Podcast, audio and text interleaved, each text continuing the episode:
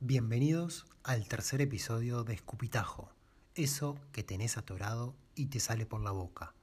Este episodio se titula Toda idea es hija de una época.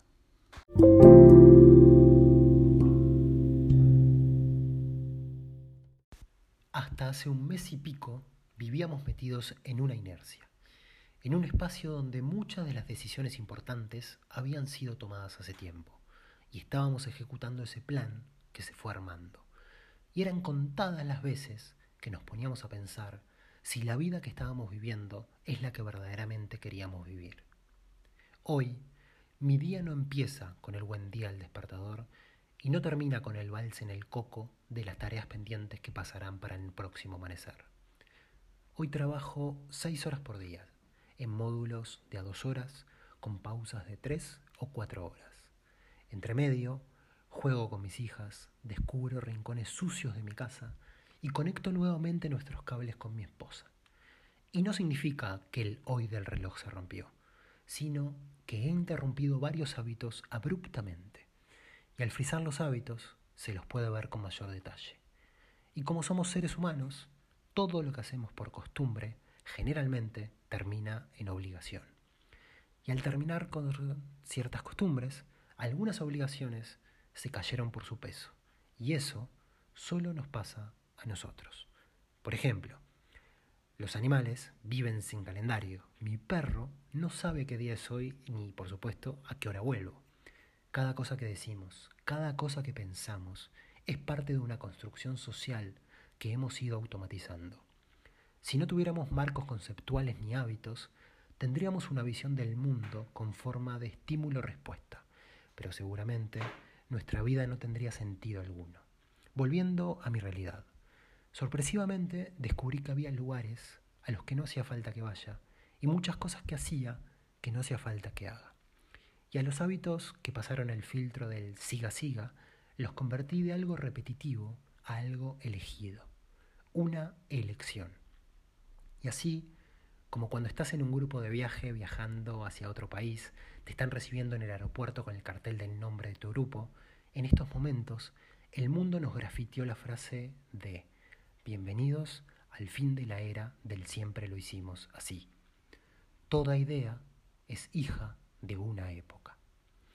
Y esto que aplicamos a nivel individual, podemos llevarlo a nivel grupal a aquellas entidades que agrupan personas, sean organizaciones o sean empresas. Siendo parte de una empresa, constantemente las personas nos drogamos con promesas de servicio que entran en la categoría de hago todo para todos o desde hace años que funcionamos así. Pero cuando una situación como la actual aparece, cuando quienes consumían de nuestros productos que vendíamos o los servicios que ofrecíamos no lo hacen más, se interrumpe ese efecto adictivo y la recaída hace echar culpas y excusas. A los vendedores que no pueden vender, a los de marketing que no pueden hacer lo que hacen para que los vendedores vendan, a los financieros que no pueden evaluar lo suficientemente bien el retorno de los proyectos que proponen los de marketing para que los vendedores vendan, y a los de recursos humanos que no pueden poner a los financieros contentos para que evalúen bien el retorno de los proyectos de marketing para que los vendedores vendan.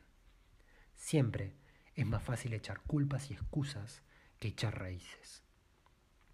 Dada la naturaleza de estos problemas, lo que ha funcionado en el pasado seguramente no funcionará en el corto ni en el mediano plazo. Lo crítico de la nueva definición de lo que haremos con nuestras empresas, los emprendimientos o las organizaciones, estará en las elecciones que hagamos, de aquellas prácticas o procesos que hacíamos con ciertas hipótesis, a responder a la nueva normalidad con el criterio de tener presencias físicas nulas o limitadas, tanto de colaboradores como de proveedores y clientes. Por ejemplo, si el modelo de negocio giraba sobre la base de ser un paseo en todos los sentidos, y aquí entran las grandes superficies, los mercados gastronómicos, los coworks, museos y demás, tendremos que cambiar los lineamientos para redefinir la nueva experiencia. Otro ejemplo, si la premisa comercial se basa en la visita a potenciales clientes y en fomentar la relación presencial, donde quizás podrían verse identificados visitadores médicos, ejecutivos de venta, distribuidores independientes y hasta vendedores por catálogo, seguramente habrá que redefinir las prácticas de venta. Volviendo al concepto. Tendremos que decidir lo que vamos a hacer y, más importante aún, lo que no vamos a volver a hacer. Y esto nos resulta muy difícil porque generalmente queremos hacer de todo para todo el mundo todo el tiempo, y más en estos momentos en que la resiliencia empresarial nos exige sobrevivir. ¿Qué proyectos podremos ejecutar en el corto plazo que beneficiarán a la organización independientemente de la dirección que tome la estrategia? ¿Qué recursos internos podremos aprovechar para trabajar en este entorno incierto? ¿Qué proyectos personales podemos comenzar a sembrar para que tengan cosecha en el corto plazo? Pero tengamos cuidado. No se puede ser luchador de sumo y contorsionista al mismo tiempo. Para ser luchador de sumo es necesario comer y entrenar de una forma que siendo contorsionista la descartaríamos. La coherencia entre la preparación y lo que verdaderamente hacemos es clave para sostenernos en dicha actividad. Lo engorroso de este proceso es que tenemos que hacerlo rápido. Y además, la típica inferencia de que el éxito requiere experimentación, rápidas interacciones y frecuentes fallas podría resultar muy cara para varias organizaciones, particularmente, especialmente y particularmente de vuelta para las pymes. Hoy es más importante ser ágil que planificar detalladamente. Es más sustancial el pensamiento lateral que la innovación paso a paso.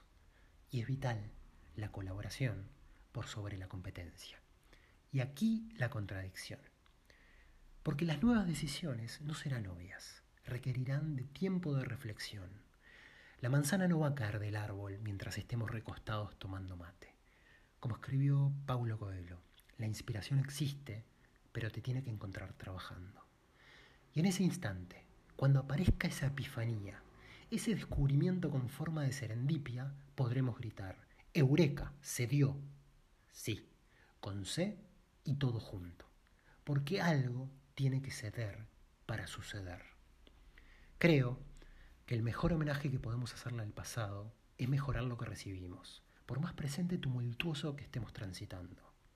Y así, como individualmente, este tiempo de pausa nos permite comenzar a distinguir la diferencia entre necesidad y deseo. A nivel grupal, nos enseña a pensar que siempre lo hicimos así es una gran excusa para no volver a hacerlo así. Toda idea es hija de una época.